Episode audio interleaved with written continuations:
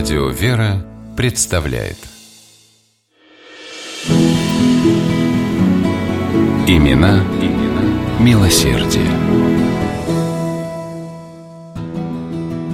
Когда в 1907 году в семье шанхайского торговца тканями по фамилии Шао родился младший сын, отец долго раздумывал, как назвать младенца. Знакомые и родственники советовали дать новорожденному имя, обозначающее удачу и богатство. Но глава семейства неожиданно для всех поступил по-своему. Он назвал сына Жень Лен, что означало «глубоко сострадающий». Жень Лен был шестым ребенком в семье потомственного купца, и отец очень надеялся, что младший сын, в отличие от своих братьев, захочет продолжить семейное дело – но когда Жень Лену исполнилось 19 лет, из Сингапура пришло письмо от его старшего брата. Он звал парня к себе и предлагал какую-то интересную работу. Заинтригованный Жень Лен тронулся в путь. Оказалось, что брат, известный в Сингапуре банкир, вложился в открытие театра и теперь задумал снимать постановки на кинопленку и демонстрировать их в специально открытом для этого зале – так Шао Жень Лен впервые окунулся в мир кинематографа. Он освоил операторское мастерство и множество других связанных с кино профессий, а через несколько лет стал основателем и владельцем китайской фабрики грез, студии «Братья Шао», крупнейшей в Азии частной кинокомпании, принесшей Жень Лену миллионы.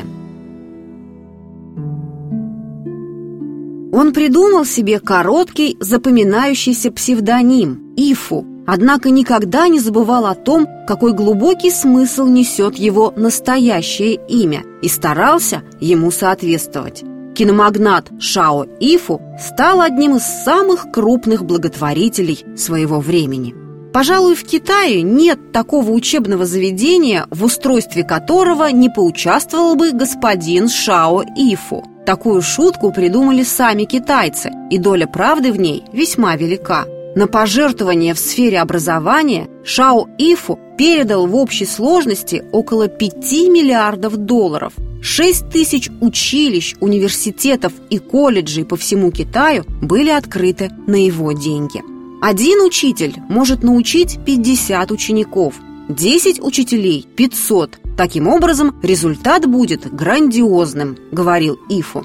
При этом он подчеркивал важность доступного, бесплатного образования. Сам он учился в школе, открытой американцами. Состоятельные родители оплачивали его образование. Но многие тогдашние сверстники Шао не могли позволить себе учиться. Поэтому естественным желанием Шао Ифу стало открыть как можно больше китайских школ и вузов, с квалифицированными преподавательскими кадрами.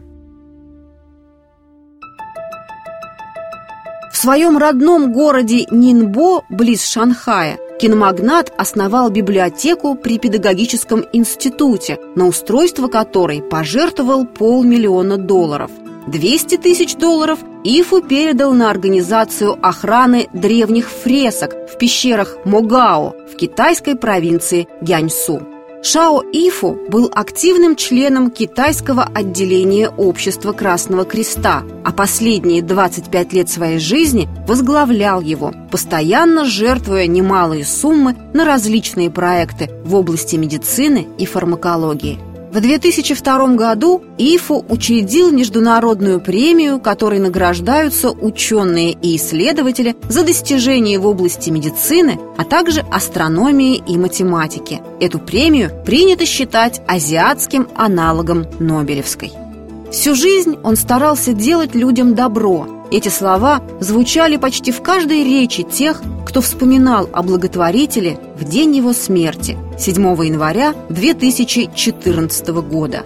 Шао Ифу Жень Лен скончался в возрасте 106 лет, прожив жизнь полную милосердия и сострадания, жизнь, созвучную его имени.